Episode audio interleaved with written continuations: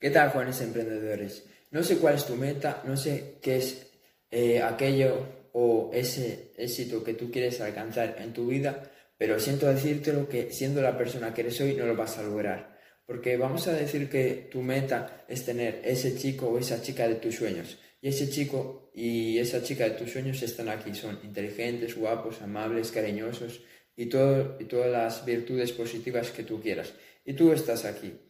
Y tú, para llegar a este nivel, para poder estar con este chico o chica que, que tú quieres, tienes que cambiar y sobre todo convertirte en una nueva persona, una persona que esté a su nivel.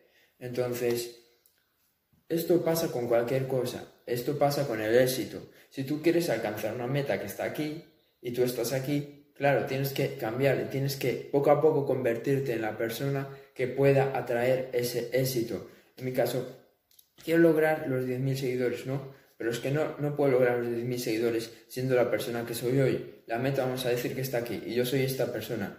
Pues entonces poco a poco me tendré que ir convirtiendo en esa persona que pueda lograr esta meta. Entonces, ¿qué tendré que hacer? Pues mejorar los vídeos, mejorar el contenido, mejorar cómo me comunico, aportar más valor. Tendré que aprender eh, más cosas sobre Instagram, tendré que aprender más cosas sobre cómo crear una comunidad, etcétera tendré que hablar con miles de personas para nuevas oportunidades, tendré que buscar eh, más oportunidades, más conocimiento y así hasta que poco a poco vaya escalando y vaya estando a la altura de la meta.